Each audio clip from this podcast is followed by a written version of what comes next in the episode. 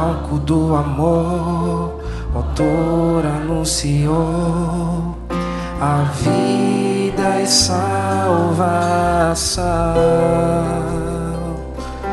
Tudo que ele fez foi obedecer o plano que Deus escreveu. E parecia ter chegado ao fim, a sua graça me alcançou. E quando tudo parecia estar perdido naquela cruz, o seu sangue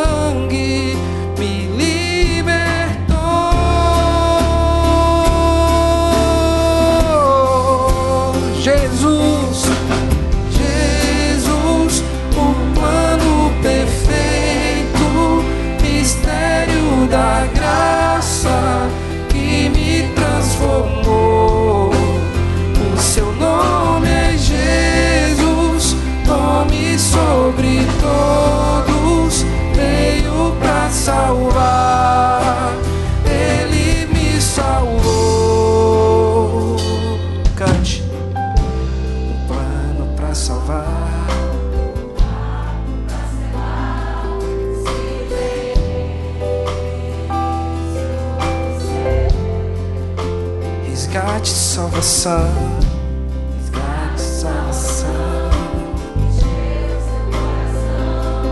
E ele nem hesitou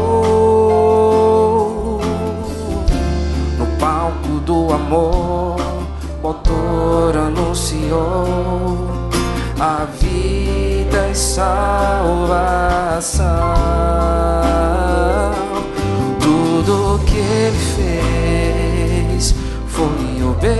Obedecer um plano que Deus escreveu.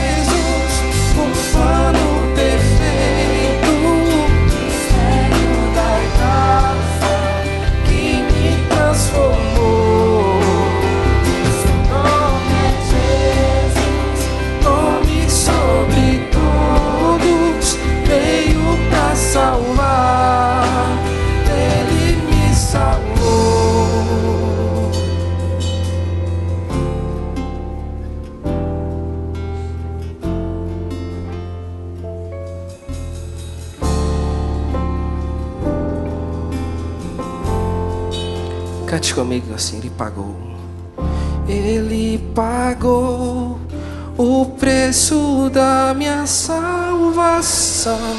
Ele pagou o preço da minha salvação. Ele pagou. Ele pagou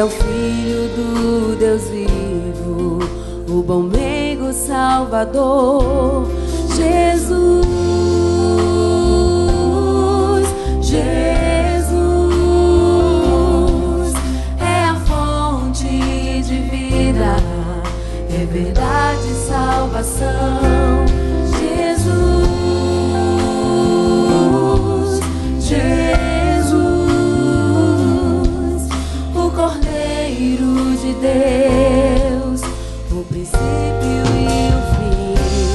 Jesus.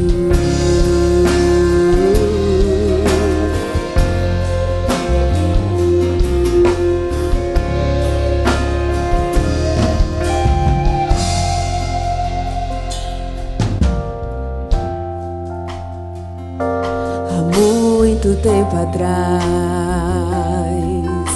nascia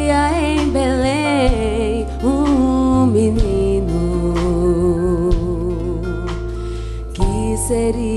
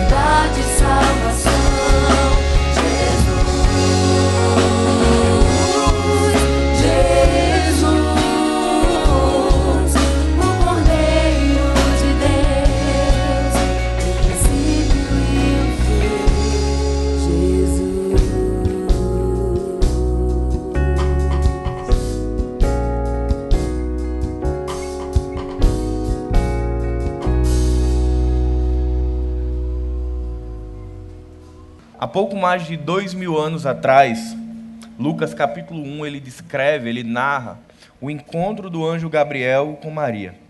O anjo disse: Não tenha medo, Maria. Você foi agraciada por Deus. Você ficará grávida e dará luz a um menino, e lhe porá o nome Jesus. Ele será grande e será chamado Filho do Altíssimo. O Senhor Deus lhe dará o trono de seu pai Davi, e ele reinará para sempre sobre o povo de Jacó. Seu reino jamais terá fim. Perguntou ao anjo Maria: Como acontecerá isso se sou virgem? O anjo respondeu: O Espírito Santo virá sobre você, e o poder do Altíssimo a cobrirá com a sua sombra. há pouco mais de dois mil anos, Maria recebe uma notícia que muda a história, que muda o rumo, que muda o sentido da sua vida. E é essa mesma notícia, esse mesmo nome, Jesus, o Cristo, que muda a nossa história, que muda o nosso prumo e que muda o sentido da nossa vida. Quando falamos em Natal, falamos em celebração, em festejos, em tempo de alegria, em tempo de agradecimento a Deus, mas também em tempo de redenção, em tempo de salvação, de entendermos que essa resposta de Deus ao pecado, essa resposta chamada Jesus, o Filho unigênito do Pai, é ela quem dá sentido ao nosso Natal. É esse nome, Jesus, que faz com que estejamos hoje aqui com os corações transbordando de alegria, porque somos achados nele, em Jesus. Mas alguns pontos, alguns itens ainda são misteriosos para nós. Nós conhecemos a história a narrativa bíblica dos evangelhos, do nascimento de Jesus, um pouco do crescimento de Jesus e mais intensamente do ministério de Jesus. Mas talvez um ponto ainda que poucos se debruçam ou que investem tempo em entender é de como foi essa concepção.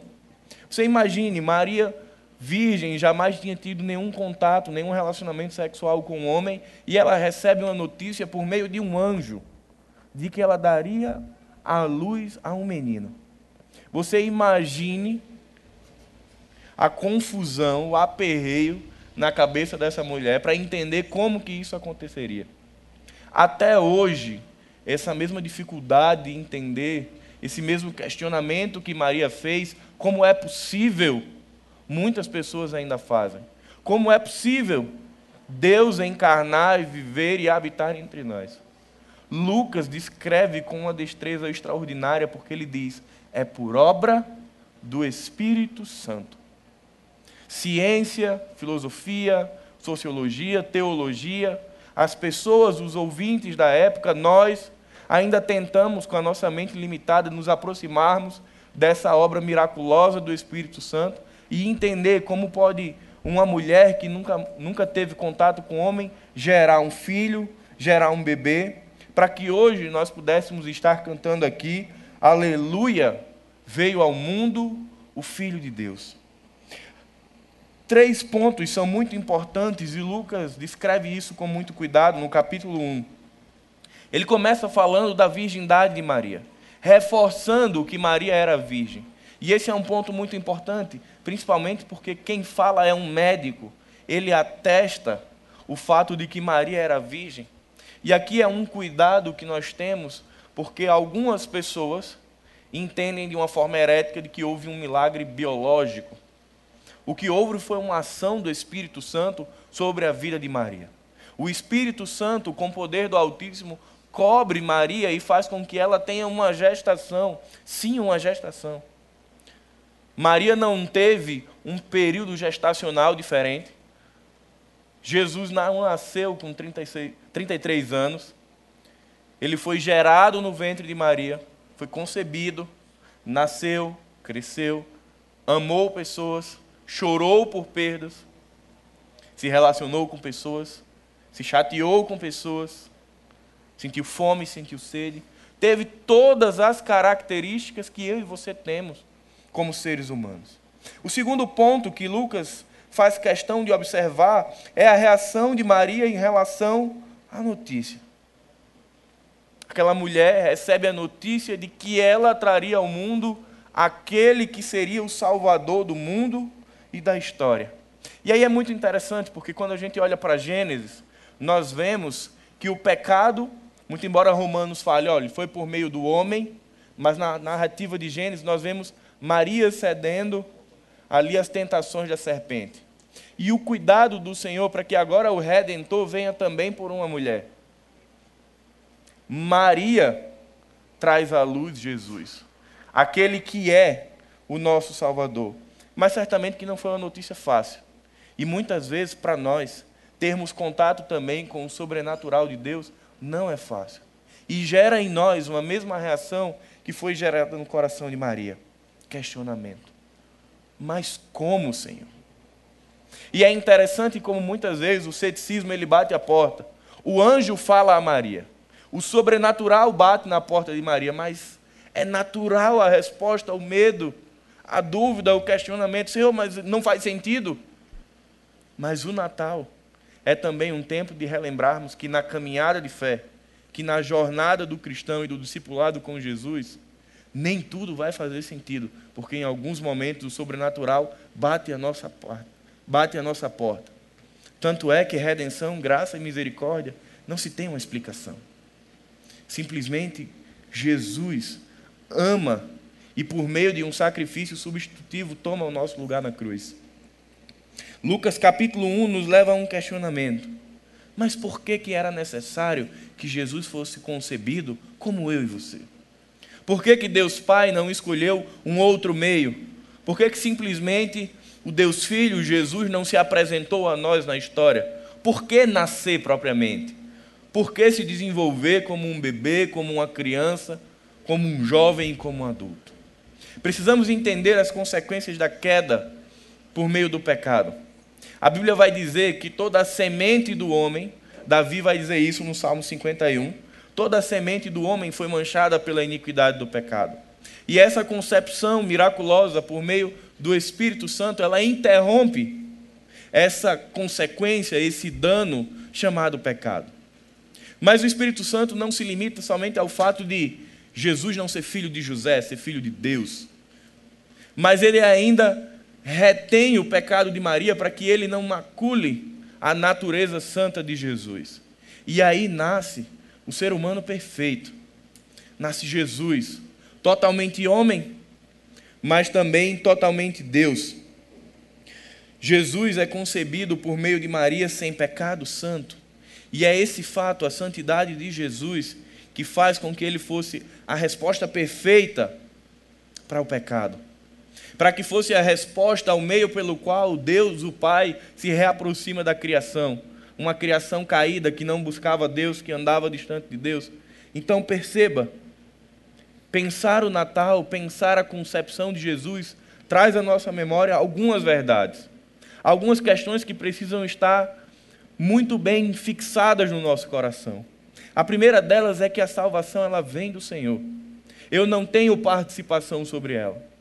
Perceba que na concepção de Jesus, é o Espírito Santo que faz a obra, não tem a participação de José. Toda a gestação ela é obra do Espírito Santo. Isso já é um reflexo, é um ensino para nós que a redenção ela é um passo dado por Deus à criação e não da criação a Deus. Efésios capítulo 2 vai dizer que nós estamos mortos. Então é Deus, por meio do seu Filho, que se aproxima de nós. Segundo ponto é que Jesus é totalmente homem e totalmente Deus. E por isso ele consegue viver entre nós, sentir as nossas dores, sentir as nossas angústias, mas ser sacerdote, ser rei, ser profeta e ser sacrifício vivo para que o Natal chegasse até nós. Colossenses capítulo 1, para mim, um dos textos mais emblemáticos das Escrituras sobre a natureza de Jesus reforça um fato que o Natal precisa falar. A concepção de Jesus não marca a existência de Jesus, marca tão somente a encarnação de Jesus, marca somente o momento em que Deus Filho se apresenta a nós como homem. O texto diz: Ele existia antes de todas as coisas e mantém tudo em harmonia. Ele é o cabeça do corpo que é a igreja. Ele é o princípio supremo supremo para que todos ressuscitem. Portanto, ele é o primeiro em tudo, pois foi do agrado do Pai que toda a plenitude habitasse no Filho. Natal é um tempo de festejar a plenitude de Deus em Jesus Cristo e de festejar também a presença de Jesus Cristo na nossa vida. É por isso que o pastor Marcelo anualmente nos relembra: Feliz Jesus. Nós celebramos o Natal não somente em dezembro, mas todos os dias. O Natal é um período especial, onde a gente, enquanto comunidade, a gente reforça, a gente celebra ainda mais esse momento, esse, esse ápice do Evangelho no qual Jesus se torna homem para ser entregue ao matador no meio e no seu lugar. Mas lembre-se, o Natal que é Jesus Ele habita em nós todos os dias. Todos os dias é tempo de celebrá-lo.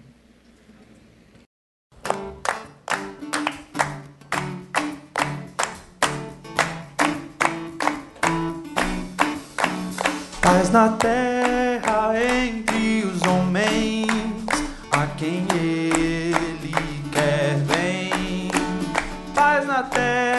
terra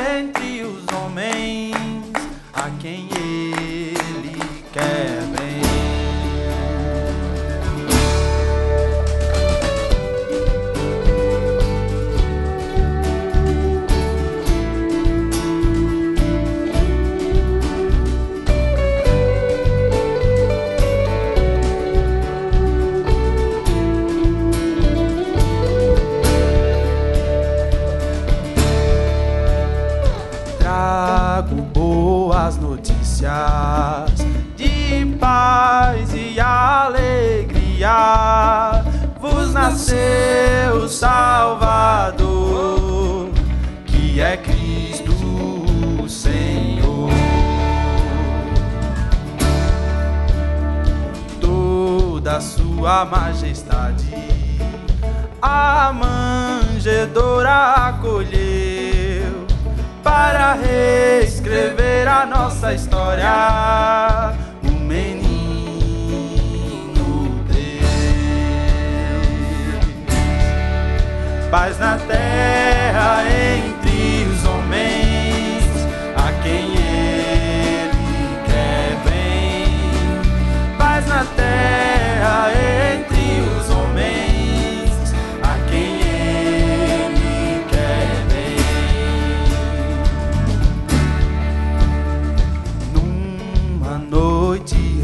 a esperança é ancorada ao mar.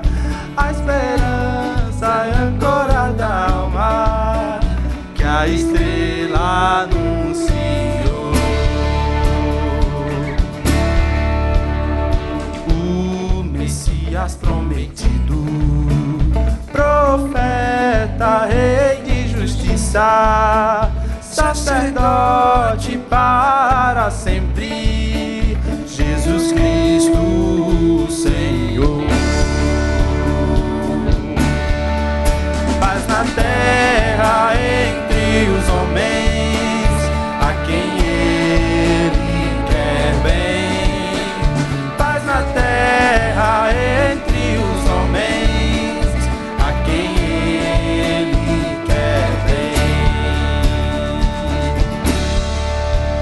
na terra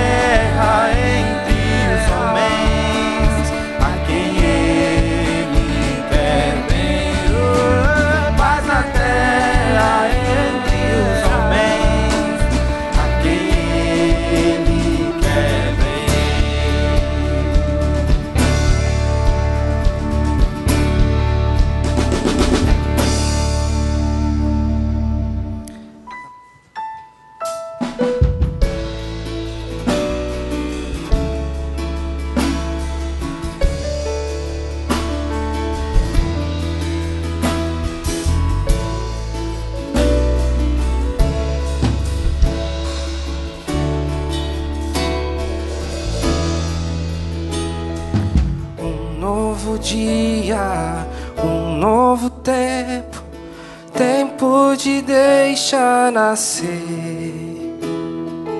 Olhar pra dentro e ter esperança naquele que faz tudo florescer. É Natal, Deus Filho foi dado a nós. É Natal. Deus Pai um presente nos deu, é Natal. Emmanuel, Deus presente conosco está, é Natal.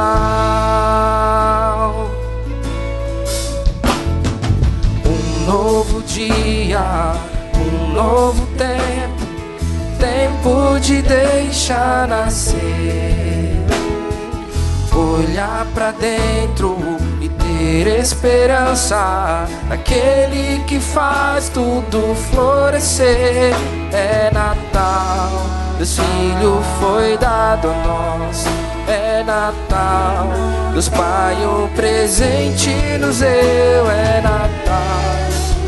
Emanuel, Deus presente conosco está. É Natal, Deus Filho foi dado a nós. É Natal, Deus Pai, um presente nos deu.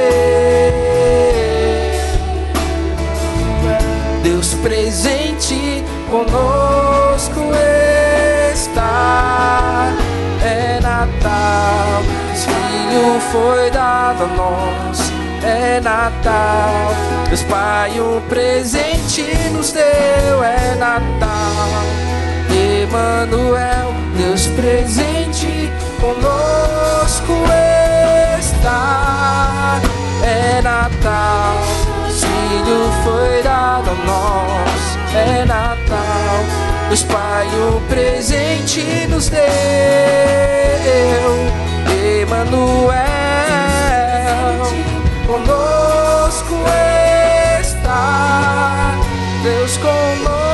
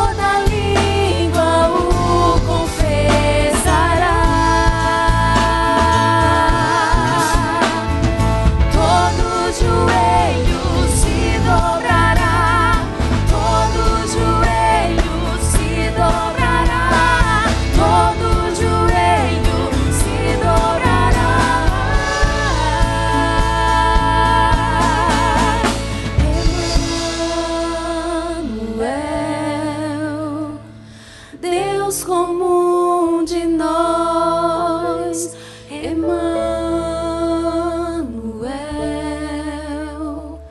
Deus conosco.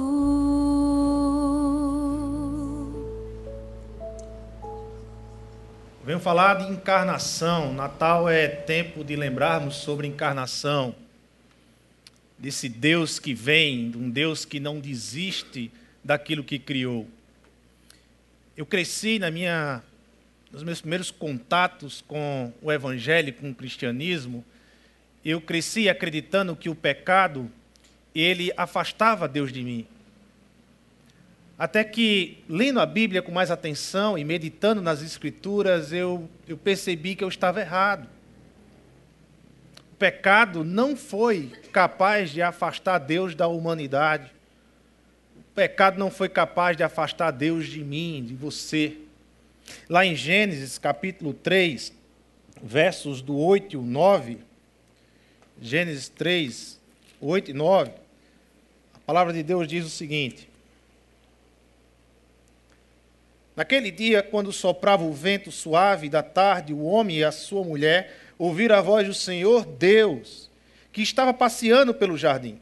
Então se esconderam dele no meio das árvores, mas o Senhor Deus o chamou, o homem, e perguntou: Onde é que você está? Apesar de Adão e Eva ter caído no pecado, o pecado não foi capaz de afastar Deus de Adão e Eva. Deus vai de encontro ao ser humano e faz a pergunta: onde você está? O pecado, ele me afastou de Deus, mas ele não afastou Deus de mim. O pecado fez com que eu me escondesse de Deus, com que a raça humana vivesse agora a, a, a se escondendo de Deus se escondendo de Deus através da idolatria, se escondendo de Deus através da prostituição, se escondendo de Deus através da ganância, de tantos outros artifícios, o ser humano viveu toda a sua vida se escondendo de Deus.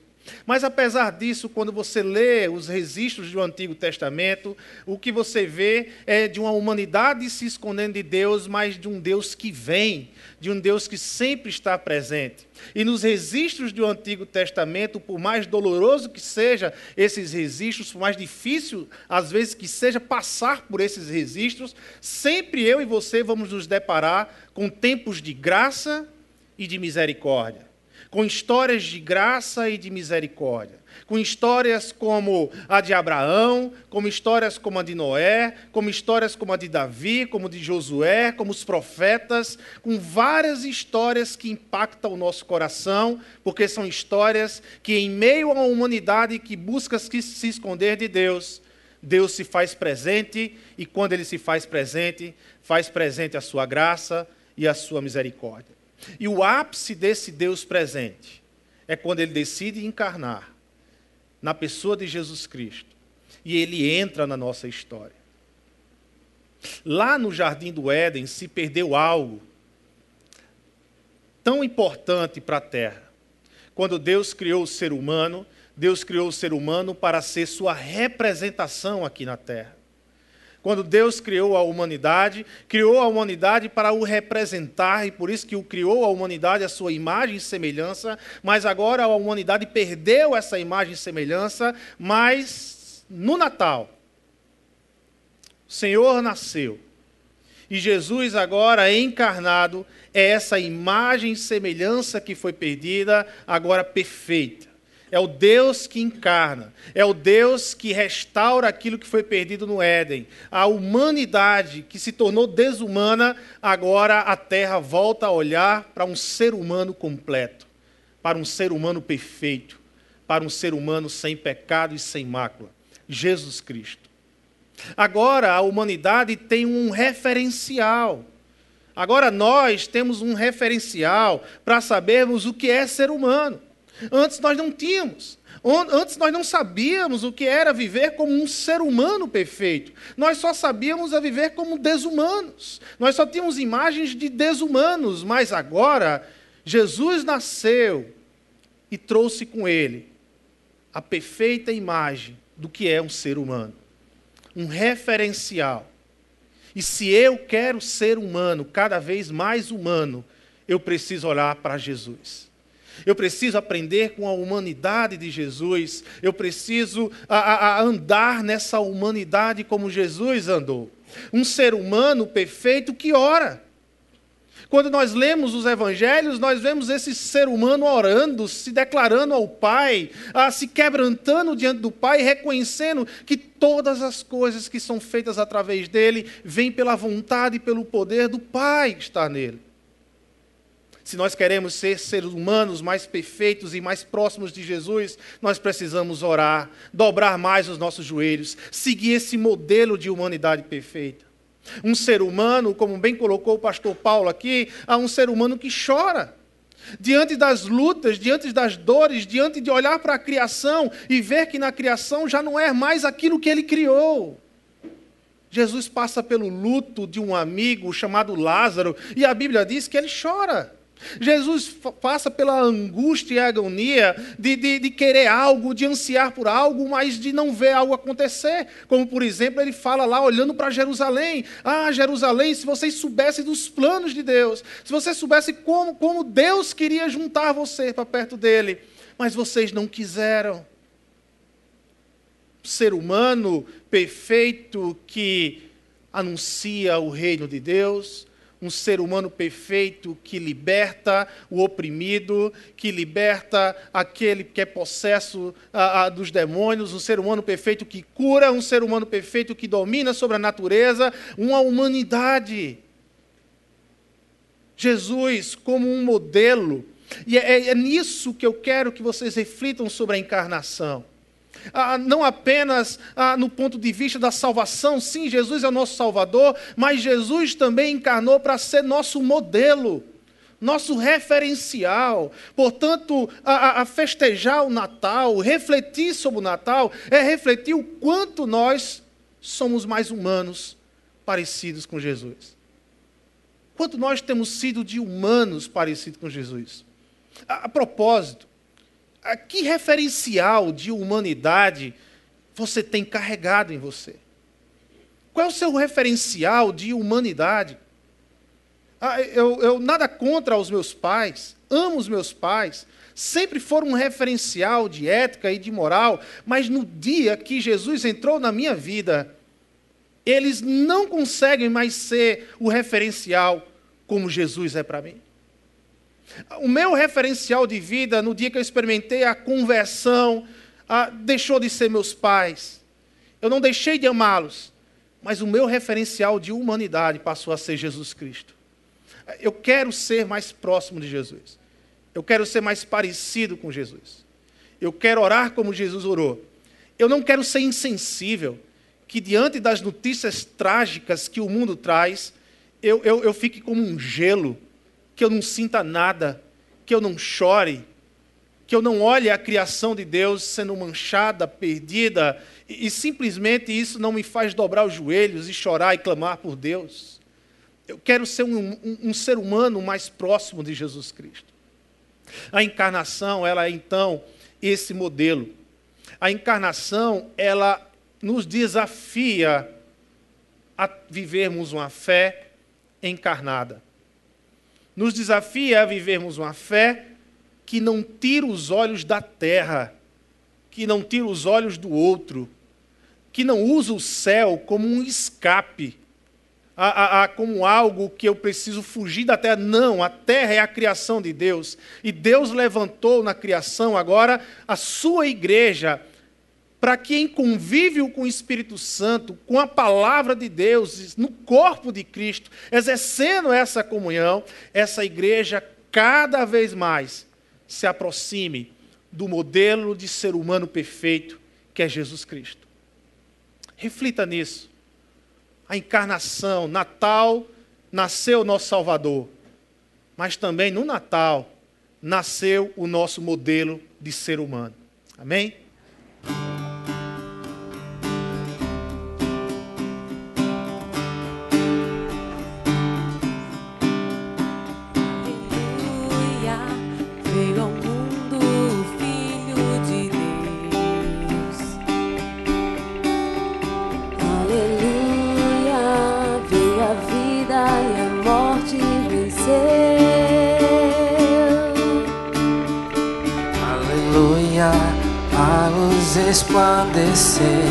Aleluia, o amor renascer.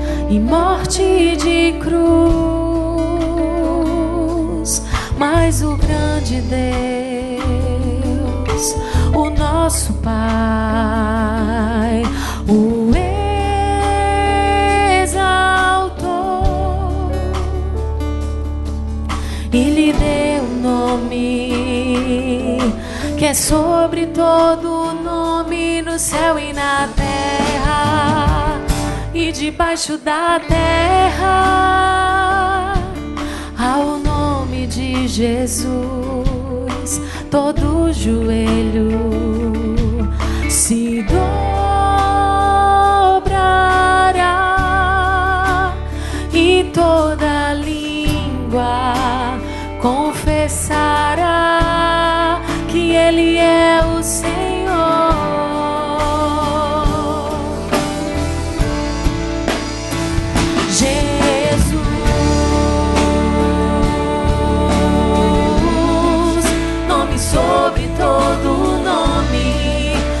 sobre todo nome, Jesus.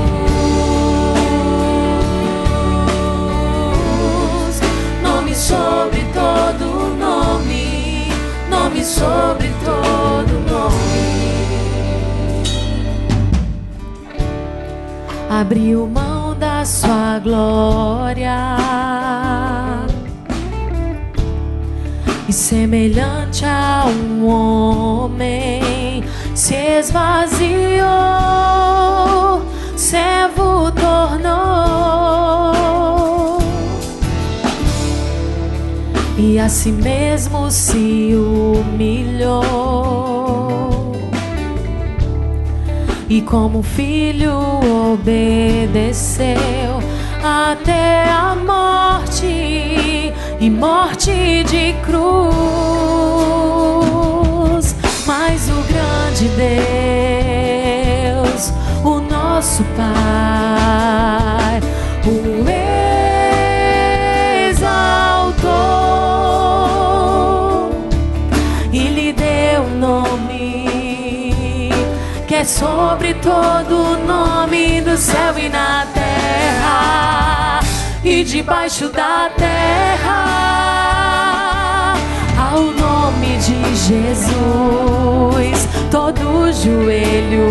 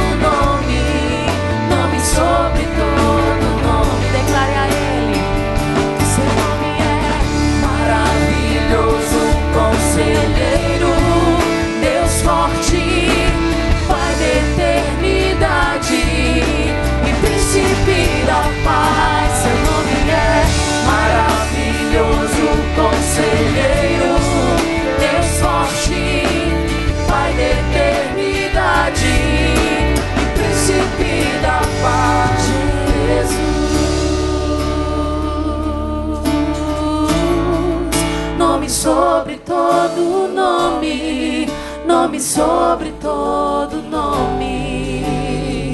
Jesus,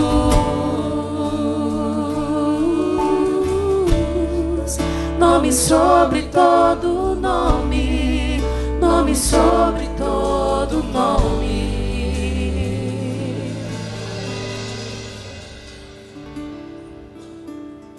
Queridos, Natal em família é tempo de a gente sentar com os filhos, com cônjuge, com parentes e contar a história do Natal.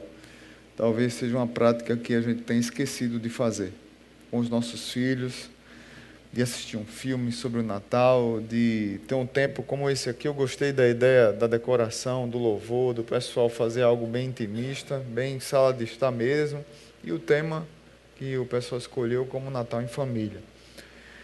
Nós fomos imbuídos hoje de pastor Paulo trazer uma palavra sobre a concepção milagrosa de Jesus, pastor Arthur sobre a encarnação e humanidade, e eu fiquei de falar sobre a presença de Jesus no seu ministério terreno. Claro que no tempo que eu tenho aqui, que nós tivemos, não, não dá para a gente tratar sobre isso tão rico. O próprio João disse que se todos os livros do mundo fossem escrever sobre o que Jesus fez, não daria, não caberiam, né? Mas um dos grandes momentos do ministério terreno de Jesus, da presença dele, foi quando ele estava falando para os judeus. E lá em Mateus capítulo 11, um texto muito conhecido, quando todos estavam cansados, fadigados, entristecidos, Jesus diz uma das palavras que mais acalma o nosso coração. Eu gosto de ler tanto essa palavra quanto ler alguns salmos. Eu vou ler em duas versões. Venham a mim todos os que estão cansados e sobrecarregados, e eu darei descanso a vocês. Tomem sobre vocês o meu jugo e aprendam de mim, pois sou manso e humilde de coração. E vocês encontrarão descanso para suas almas, pois o meu jugo é suave e o meu fardo é leve.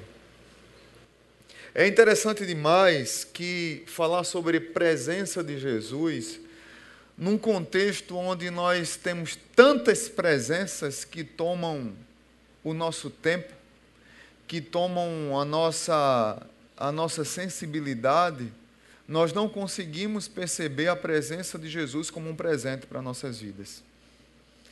É engraçada a história de algumas crianças. Certa vez eu estava ouvindo a história de algumas crianças que estavam comemorando aniversário e iam para uma festa de aniversário. E o aniversariante, quando convidou os seus amiguinhos, disse assim: Olha, quando vocês chegarem lá em casa, papai vai deixar a porta entreaberta para que vocês possam facilitar a entrada. E vocês só vão empurrar com o pezinho assim e a porta já vai estar entreaberta para vocês entrarem para o meu aniversário.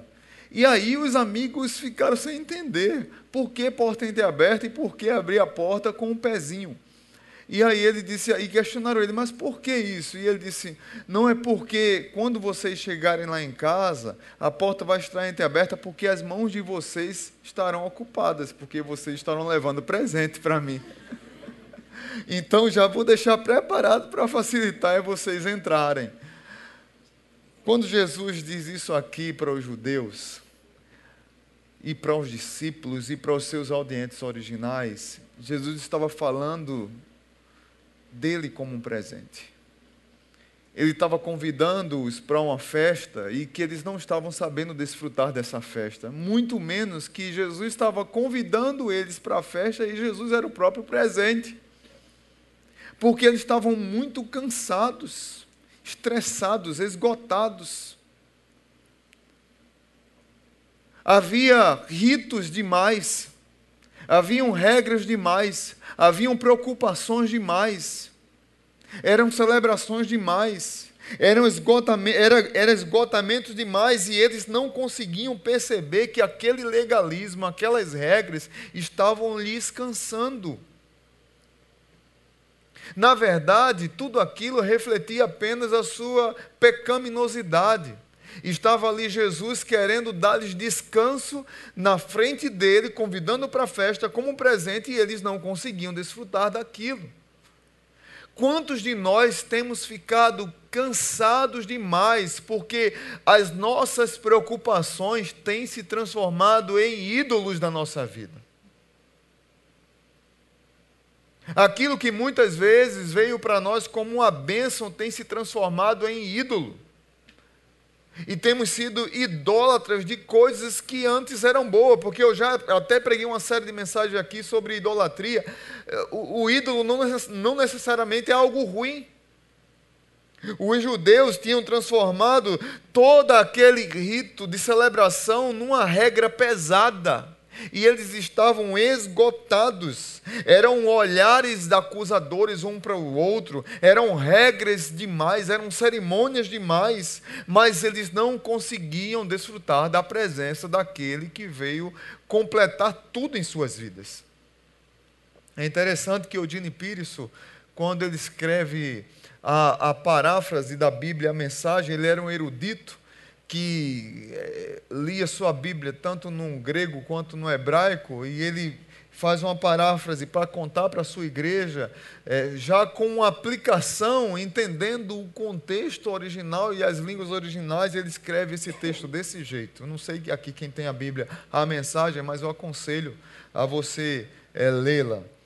Ele diz assim: Vocês estão cansados, enfastiados de religião?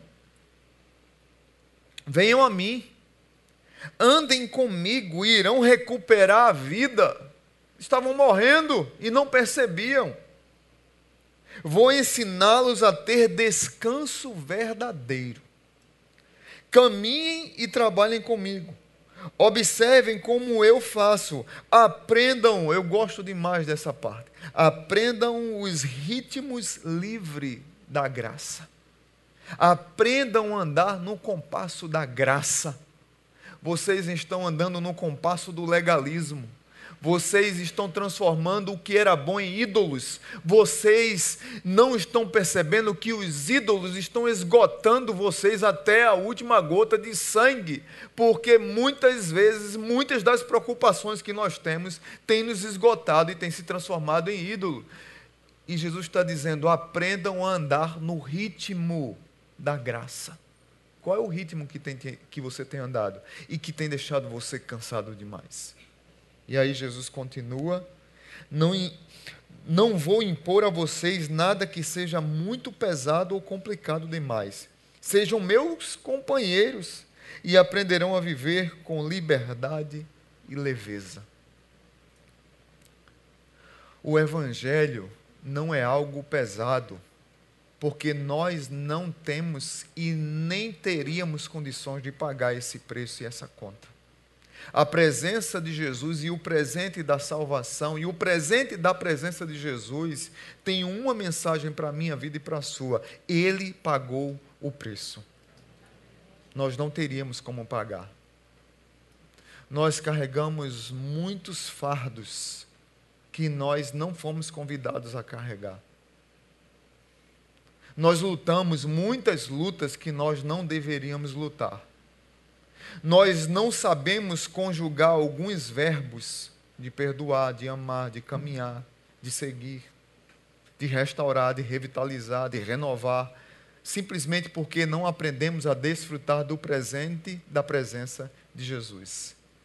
Muitas vezes nós somos como os discípulos no caminho de Emaús, desistindo do projeto Jerusalém e indo para Emaús, até que Jesus se revela para a gente numa mesa, ao redor, numa sala de estar, e a gente diz assim: Poxa, o nosso coração estava sendo incinerado pela presença de Jesus, pela palavra de Jesus, e a gente não percebeu. Rubem Alves, na sua biografia, ele conta uma história. Rubem Alves foi um pastor presbiteriano, um professor, um intelectual, um dos maiores intelectuais desse país, foi professor na Unicamp, escreveu muitos livros. E ele não foi muito talhado na literatura. Seus pais não, não estimulavam a leitura. E literatura tinha fama de ser aula chata. Quem é que quer ler Machado de Assis? Quem é que quer ler os escritores russos? Alguém já disse, eu acho que foi Carlos Drummond de Andrade, que é, a gente só descobre que Machado de Assis é bom depois que a gente faz 40. Como a gente perde. E aí, Rubem Alves diz que estava na sala de aula e o professor de literatura chega e diz assim: Bom dia, hoje é meu primeiro dia de aula e eu quero dizer para vocês o seguinte: todos estão aqui sem falta. Então, não se preocupem com a presença. Todos já estão sem falta. Eu vou colocar a presença aqui em todo mundo. Segunda coisa que eu queria dizer para vocês: todos aqui já tiraram 10. Olha aí, os crentes preguiçosos iam gostar, hein? Todos aqui já tiraram 10. Então, não se preocupem nem com a presença, nem com a nota. Agora, a partir de hoje, vamos desfrutar do presente, da graça, da leveza que é a literatura. E aí, Rubem Alves foi fisgado por essa palavra de graça e se tornou um pastor, se tornou um escritor, se tornou um professor, pedagogo, um grande intelectual nesse país. Porque alguém pregou uma mensagem de graça e ele compreendeu. Alguém pregou uma mensagem de leveza e de ritmo da graça e ele compreendeu. Pastor Arthur falou aqui que a humanidade é desumana. E eu me lembrei de um corinho que dizia assim: a humanidade é desumana, mas ainda temos chance. O sol nasce para todos, só não sabe quem não quer. Desfrute da presença de Jesus, porque esse é o presente maior que você poderia receber e Ele é uma, o plano mais perfeito para a minha vida e para a sua vida. Amém? Eu queria orar com você agora. E se você não precisa sair do seu lugar, onde você está, se você quiser ficar ajoelhado, se você quiser ficar em pé, mas eu queria que você orasse por uma coisa apenas, para que você pudesse ouvir a voz de Jesus dizer para você: você que está cansado, enfadigado, sobrecarregado, eu quero lhe dar descanso. Eu quero convidar você a andar no ritmo e no compasso da graça. Talvez 2019 para você foi um ano pesado, mas muito peso que você está carregando é porque você quis carregar. Não foi Deus e muito menos Jesus que te chamou. Ele está do teu lado, presente na tua vida. Desfrute da presença dele a partir de agora, no 2020 e nos próximos anos. Pai Santo, muito obrigado. Muito obrigado porque o teu filho Jesus foi enviado milagrosamente, numa concepção milagrosa, pelo poder do Espírito, encarnou em nosso meio, tabernaculou, se tornou templo, fez com que tivéssemos livre acesso ao Senhor e continua presente na nossa vida, como o maior presente que poderíamos receber, e a Sua presença continua ecoando depois de dois mil anos, dizendo: Vinde a mim, você que está cansado e sobrecarregado, que eu lhes darei descanso. Não tem plano mais perfeito do que esse, porque eu e nenhum de nós poderíamos pagar esse preço, e nenhum de nós poderíamos projetar uma boa notícia para nós. Jesus é a boa notícia, Jesus é o melhor presente. Pai, o quanto de nós temos carregado pesos que o Senhor não nos chamou para carregar, carregado culpas que o Senhor já perdoou. Quantos de nós temos, como um peregrino, levado fardos nas costas terríveis? A nossa mente consegue imaginar vários olhares acusatórios quando Jesus está dizendo: Filho, vem cá, descansa nos meus braços. Quantos de nós, Pai, temos transformado algumas preocupações e algumas coisas que antes eram boas na nossa vida e se tornaram ídolos, que tem nos escravizado e tem sugado as nossas energias, tem nos colocado um coração extremamente inquieto, ansioso, desgovernado que não celebra um presente do Natal, que não consegue celebrar uma data de aniversário, que não consegue celebrar o ordinário da vida na comunhão com os filhos, ao redor da mesa, que não consegue celebrar a alegria de montar uma árvore contando histórias, que não consegue celebrar a alegria de um casamento, a alegria de um filho, que a prova de ano não consegue dar uma palavra de elogio,